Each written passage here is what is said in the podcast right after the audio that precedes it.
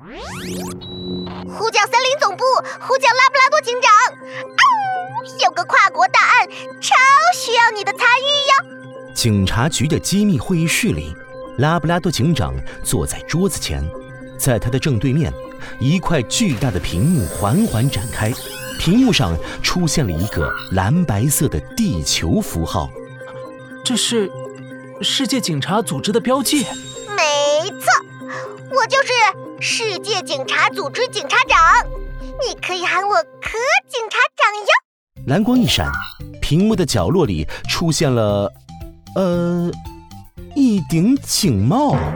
呃，柯警察长。喂，等等等等，镜头太高了啦，本警察长可爱的脸都拍不到了啦。屏幕往下拉，出现了一只戴着警帽的柯基。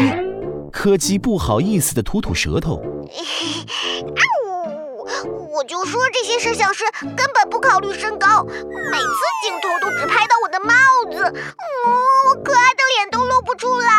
呃，柯警察长，你说的跨国大案到底是什么啊？是这样的，上个月全球各地一共发生了一百五十二起宝物盗窃案。